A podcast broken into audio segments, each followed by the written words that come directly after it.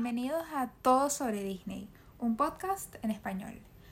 Hoy vamos a cambiar un poco la dinámica de los videos que hemos hecho porque queremos también que conozcan un poco de nosotras y sepan más o menos estas preguntas, un juego de preguntas que nos vamos a hacer entre las dos. Ninguna de las dos sabe la pregunta que va a hacer la otra, espero que no sean las mismas, pero ¿estás lista?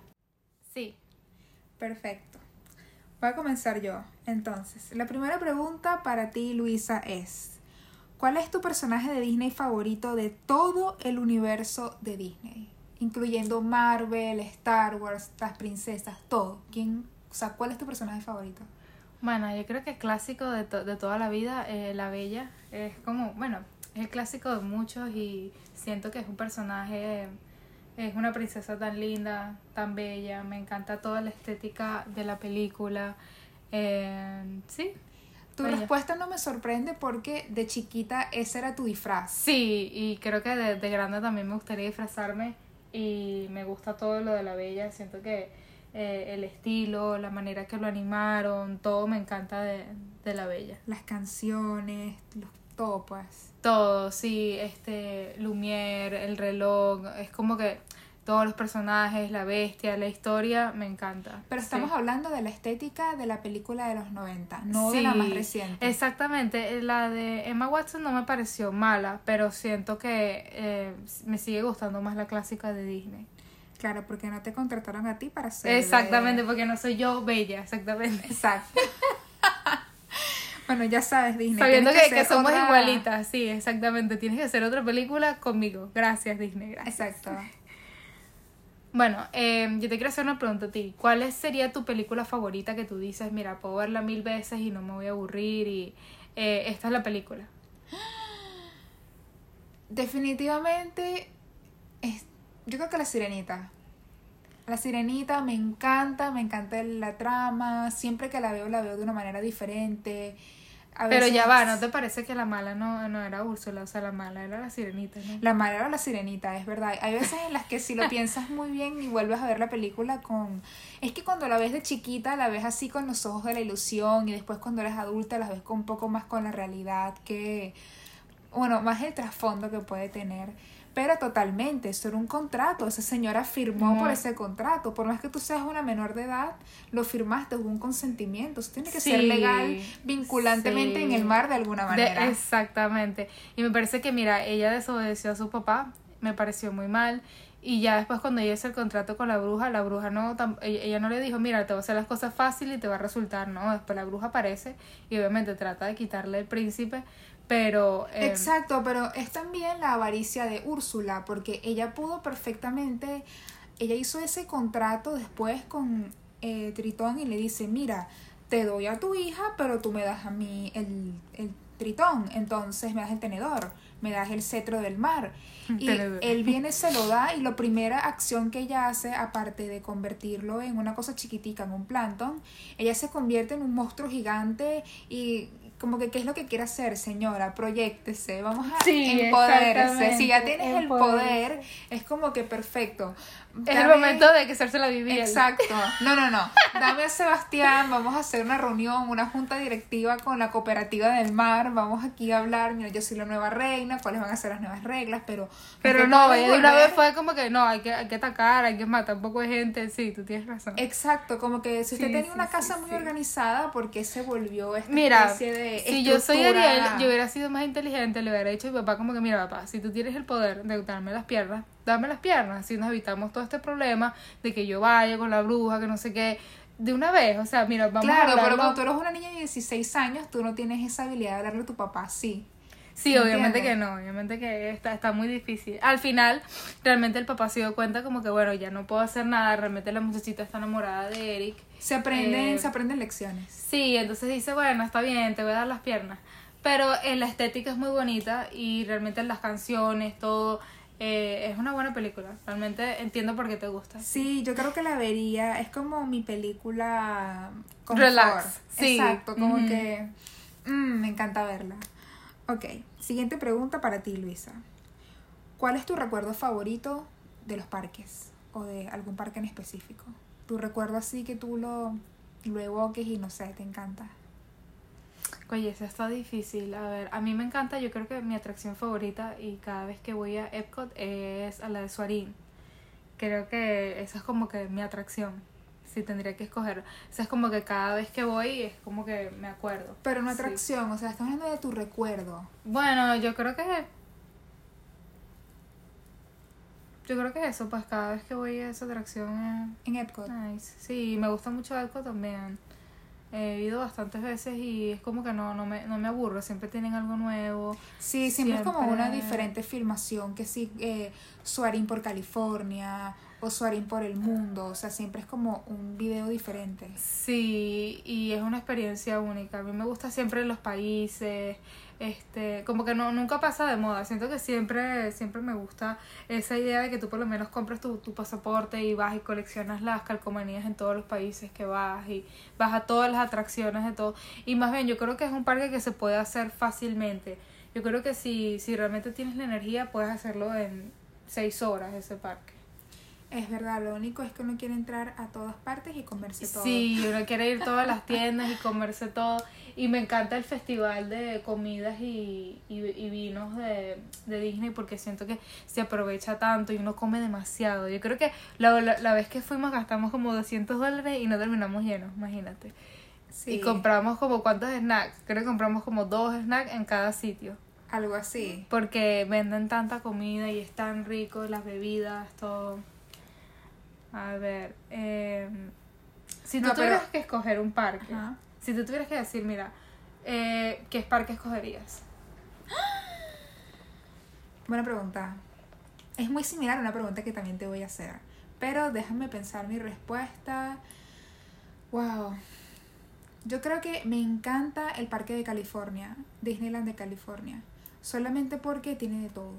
Es como, es un parque más chiquito que el de Orlando y es un castillo más pequeño, pero me encanta que tienes la parte de Star Wars, tienes la parte de cartoon, de los dibujos animados, de las casitas de Mickey, de, de Minnie, y tienes Bueno, las cosas, el- las atracciones originales de los parques. Ese es el verdadero clásico. El clásico fue el, primero, el que hizo Walt Disney. entonces, Exactamente. entiendo, entiendo. Si tuviera que elegir un parque, definitivamente sería ese. No, está bien, muy bien. Mi pregunta para ti era muy similar, pero era, vamos a un parque de todo el universo de Disney. Puedes elegir, no sé, hasta Shanghai. Mañana, ¿a qué parque vamos? No es tu favorito, pero, o sea, te estoy preguntando es, ¿qué parque vamos? Que tú digas. Bueno, yo creo que a- iría a Euro este. Disney para ver cómo está eso ahorita, porque yo me acuerdo cuando nosotros fuimos, estaba muy al comienzo de Euro A Disney. Disneyland París. Sí, Disneyland París. Estaba como que muy al principio de... de- y, y siento que fuimos un día lluvioso y siento que vimos lo que vimos muchas atracciones, es verdad, pero realmente como que no disfrutamos tanto el parque. Entonces sí, yo creo que repetiría esa experiencia contigo, sí. Ah, aparte que hay muchas cosas nuevas ahora. Ese castillo de... Quiero ver la atracción de Ratatouille, súper, súper mal. Es, me encanta, siempre que la veo. también está en Epcot ahora. Sí, Pero el castillo en Disneyland París es todo como de la Bella Durmiente y tiene todos estos vitrales preciosos. Sí, es como que yo creo que ellos tienen como que una vibra diferente al Disney que uno tiene aquí en Florida. Exacto. Y, Y- también la parte de abajo del castillo ahora puedes entrar. Y es como unas catatumbas en la que está. ¿Tendrán Maléfica. restaurante? ¿Tendrán restaurante de Bella Durmiente? No, no, tienen, ay. pero tienen a Maléfica. Entonces es como que una. Ah, es bueno, como un lo robot. recompensa. Es como un robot de Maléfica que está ahí durmiendo, pero cuando ya es eh, dragón. Y lo puedes ver, pues. No, buenísimo. Eh, de verdad que siento que me gustaría ir a ese, sí. Bueno, también me gustaría ir al de Japón, no, quien quita, pero El de Tokio. sí, es como que ir a, ir a París, ver la Torre Eiffel, nah. Ir a Disney, sí. Es que está ese confort de que sabes que todo lo que va a estar ahí va a ser Sí, como que perfecto, me gustan las precioso. experiencias Disney y siento que París es como demasiado, eh, no sé, rudo, crudo, demasiado como que realidad y siento que como que nada, quiero un poquito de la, la magia Disney. Eh, te voy a hacer, este, ¿cuál es tu atracción favorita? Si tuvieras que escoger como que, mira, esta es la atracción que voy a ir. eh, Como mi impelable que no la... Sí, como que eh, gastarías un genie, gastarías, este, pagarías extra para no hacer cola, que tú dices, esta es la atracción que tengo que ir porque sí. Definitivamente, sin pensarlo dos veces, yo amo Piratas del Caribe.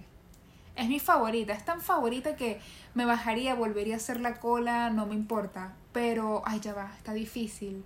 Porque también Rise of the Resistance, la nueva en Batú, es un paseo increíble que no lo vas a olvidar. Así que yo separo tu, más bien tu pregunta en dos partes. La primera, Piratas del Caribe, porque me encanta el momento en el que entras el olor al agua, no sé, tiene como ese olor a humedad, pero antiguo, como Esa magia te, de- te transporta, no sé, a, a Cartagena o te transporta a Santa Marta o al Caribe en general, así como el Caribe español antiguo, no sí, sé, y también la mejoraron muchísimo porque cuando tú entras ves que sí la batalla esa que está dentro, que está que es el Capitán Barbosa. Exacto. Sí, vale mucho la pena Me encanta hacer esa- la cola y es un clásico. Es sí. un clásico.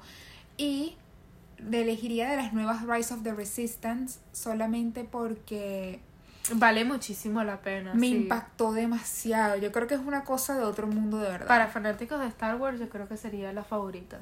Sí, es de todo momento, es una, a diferencia de las otras, esta es una verdadera experiencia inmersible, como que estás dentro de, del momento en el que entras, te sientes que estás en una misión de... De Star Wars. De Star y sientes que Wars. estás dentro de la nave.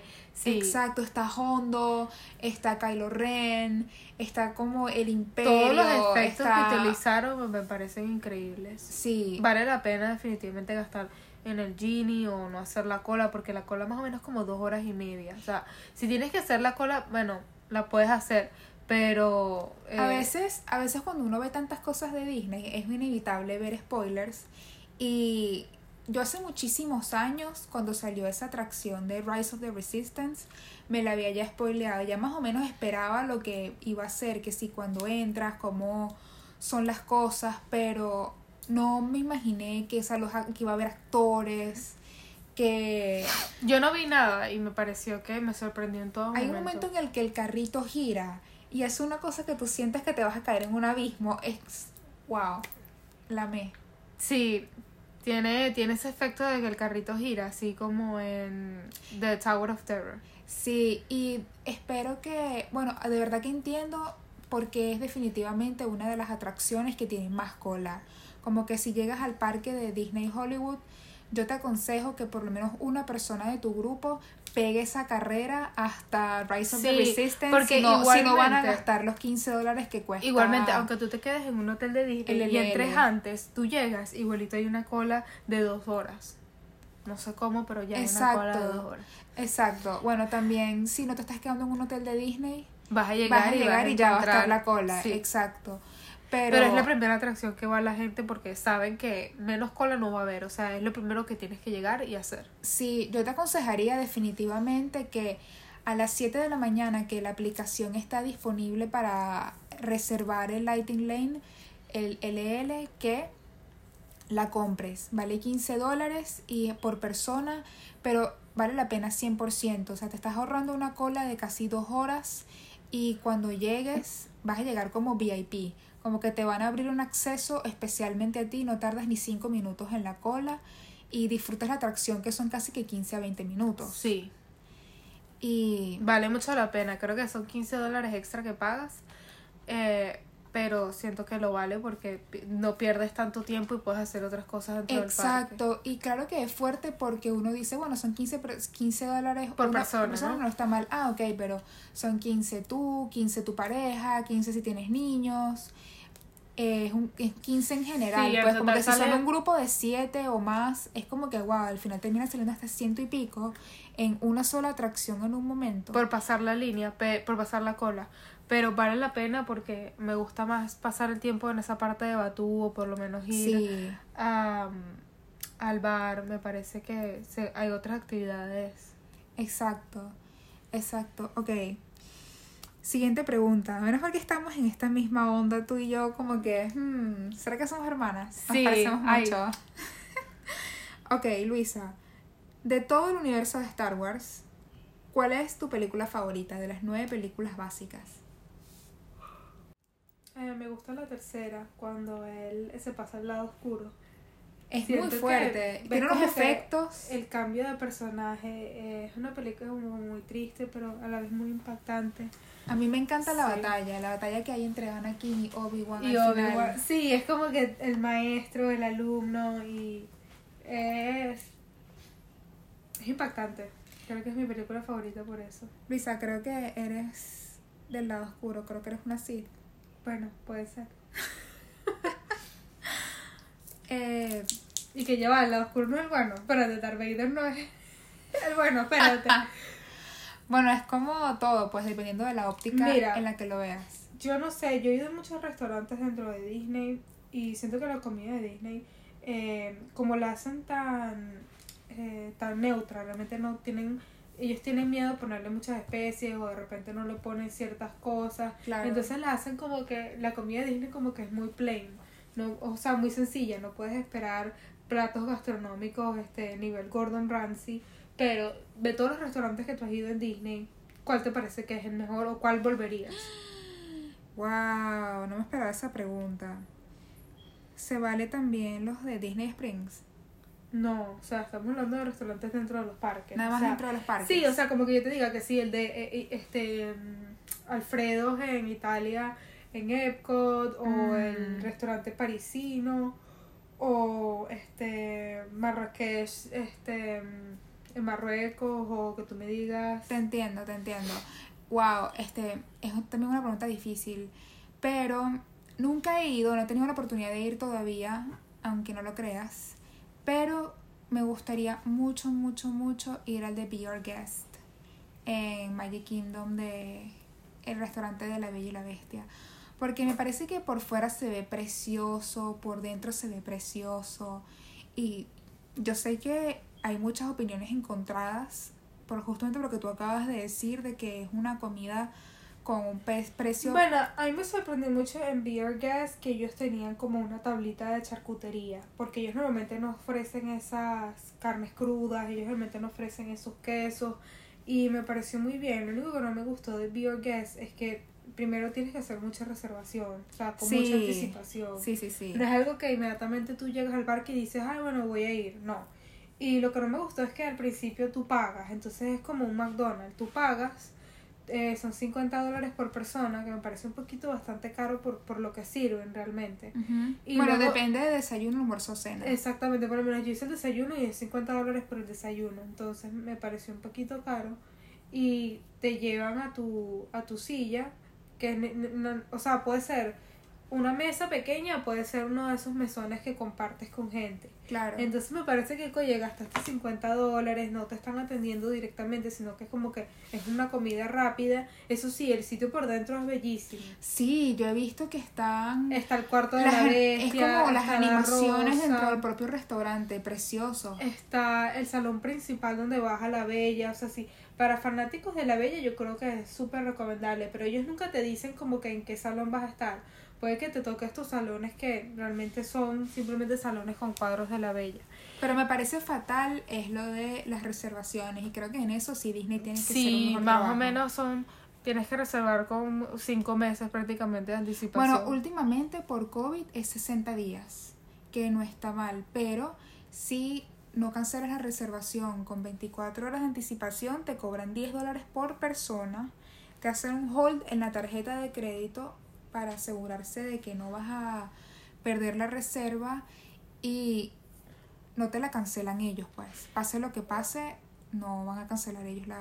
Yo fui y sentí que por lo menos ese plato de la charcutería valía la pena. Y te dan un croissant y te dan, tú puedes pedir un café, un jugo, pero eso tienes que pagarlo aparte. Entonces es como mucho más dinero del que tú pensabas pagar. Claro. Cuando por 50 dólares tú puedes Y que conseguir las porciones un son pequeñas. Sí, las versiones, las, las, las porciones son pequeñitas y puede que sea muy sabrosa la comida y todo, pero tú después sales con hambre porque no te voy a decir que por 50 dólares tú vas a comer todo un día en el parque. No, simplemente eso fue un desayuno y ya a las 12 otra vez tienes hambre. Claro. Entonces sí, es bonito, pero realmente siento que la comida no, no, no es suficiente. es, es prácticamente porque estás conseguiste la reservación y estás ahí, estás como disfrutando el momento o estás celebrando. Sí, o estás no, haciendo ido, algo. no he ido a la cena. Supuestamente en la cena aparece la bestia, aparece la bella. Supuestamente como que es otro ambiente. Y me gusta mucho que ellos tienen como esos espejos, eh, como que te dan a ver esa ilusión óptica de que Está eh, nevando. está nevando. Muy, pero muy bonito. Pero es como la suerte de que qué mesa te toque.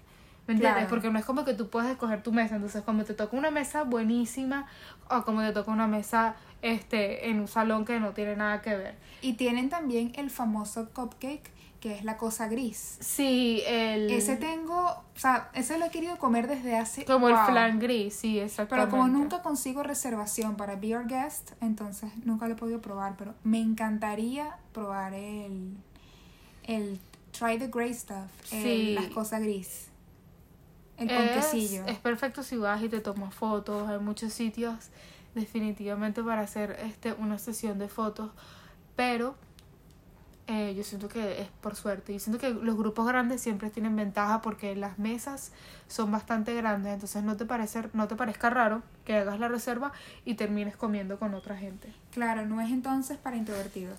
No, para nada. O sea, yo cuando fui a comer, creo que me tocó uno de esos mesones grandes y había como una familia como con cuatro niños. Entonces, no pienses tú que vas a tener eh, una experiencia romántica, que hay sillas, este, mesas Claro. para dos, porque no hay. Es lo que te toque. Sí, Yo siento que yo dependiendo del momento, de cómo me sienta, puedo ser muy extrovertida y puedo como que entrar en esa dinámica de ay, ser graciosa y todo eso y chévere con los miembros de que trabajan en el staff de los parques o de los restaurantes, pero en general yo soy como que prefiero ser educada, agradecida y ya, pero cuando empiezan a hablarte, todo es te, te echan chistes o te hacen sentir parte del momento también. A veces yo soy como que, mira, sabes, como que qué pena, pero como que... sí, es un poquito, es un poquito incómodo.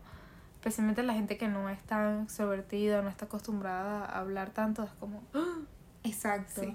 Ok, mi última pregunta para ti. De todo el universo de Toy Story, de las películas de Pixar, si fueras un juguete, ¿cuál serías? Wow, yo creo que me gustaría ser eh, Jessie. Andy. Jessie. No, me gusta Jessie. mucho Jessie. Y, pero también me gusta mucho. No, pero no serías tú, Jessie. La pastorcita. Digo, si tú pudieras ser un juguete, por decir, bueno, yo quisiera ser una Barbie y ser amiga de Jessie, por ejemplo. No, yo ¿Qué quiero tipo de juguete serías? Yo quiero ser Jessie. Porque ella está con Buzz Lightyear y Buzz Lightyear me encanta. Vos la quiero que habla español de España. Sí, exactamente. Buzz Lightyear que, que tiene su modo de hablar español. Me fascina. Creo que mi película favorita de Toy Story es la tercera. Y me encanta. Me encanta Jessie, siendo que es un juguete súper chévere. Es muy linda y a la gente se le olvida mucho la historia de ella. Es muy dulce. Sí, más bien, ahorita ellos tienen, creo que es como un corto, nada más de Jessie, acerca de que ella le da miedo, le da claustrofobia estar dentro de las cajas. Entonces, como que hablan de eso, me parece muy linda esa, esa es como una short story. Sí, también ella puede tener un parecido contigo. Sí, Jessie. No, me gusta mucho, me, me parece que le queda cabello rojo. A casi nadie le queda el cabello rojo, pero ella, ella sí. A ti te podría quedar muy bien. Mm, ese cabello así rojo, Jessie. sí. Aparte que sería un disfraz muy bueno. Yo he visto mucha gente que se disfraza de Jessie y su pareja de Woody o de Buzz y sus hijos. Sí, de- aunque parezca raro, ellos no eran, o sea, Wo- Woody y Jessie como que no son parejas, son más como hermanitos. Pero no son hermanos. No, no son hermanos dentro de la serie. Son como amigos sin relación. Sí, total, porque yo siempre he pensado que eh, Buzz Lightyear, o sea, el juguete obviamente, siente algo por Jessie, ¿me entiendes? Como que Claro. le gusta a ella y eso me parece súper nice, súper lindo. Exacto. Última pregunta. A ver, eh, no sé, me impactó la de los restaurantes, pensé que ibas a decir... ¿Cuál? No sé, pensé que ibas a decir el de la Cenicienta, pensé que ibas a decir El de la Cenicienta El- merece un vi- que hagamos un episodio solamente de la de la Cenicienta. Cenicienta. Sí. Pensé que ibas a decir el de el de Cruz, el, El que de cuenta los chistes malos. Mm. Te entiendo. Bueno, eh, personaje, si tuvieras que escoger un cosplay o si tuvieras que escoger para disfrazarte de un personaje, ¿cuál sería? Ahsoka. Me encanta Ahsoka Tano. Me encanta. Es como, Dios mío, sueño con ella. Me encanta ese personaje y siento que físicamente somos las que más nos parecemos. Y yo estuve viendo hasta hace poco con mi esposo toda la serie animada de Star Wars, de Clone Wars. Y entiendes demasiado el personaje de Ahsoka. Entiendes cómo es ella y todas las cosas por las que pasó ella y porque hasta por qué no aparece en las películas. Y es una persona demasiado, me encanta porque es muy similar a mí. Siento que al principio somos muy aceleradas en formar opiniones de las personas y son, sentimos con todo el corazón y luego cuando te decepcionan son grandes derrotas, pues. Entonces me encanta como es por dentro. Tiene demasiada compasión y ella va a hacerlo todo por la justicia y me encanta que se supo dar a respetar. A mí me gusta su outfit, siento que... Sí, su outfit es bello, no solamente en... Tú podrías decir que en la serie de Clone Wars es un poco sexista, es verdad, pero eso también es parte de ese universo de Star Wars alienígena y cómo son las cosas en este universo, pero ella ya, cuando la ves en el universo del Mandalorian, ya ah, es una sí, cuando ella salió de Mandalorian Wow, bellísimo. Exacto, tiene como ese traje negro, precioso, que me encanta. Entonces, como que algún día sí me encantaría hacer como que un buen disfraz así. Tal vez cuando tenga hijos me disfrazo que sí de Azoka y disfrazo al, al bebé de. De Baby Yoda. De Baby Yoda. Sí, pero yo imagino que los niños se quedan que ¿quién es esa?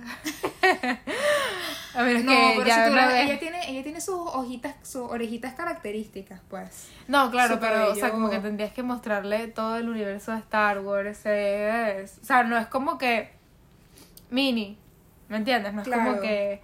Eh, mini me encanta, pero está demasiado hecha. O sea, está demasiado ya. Sobre.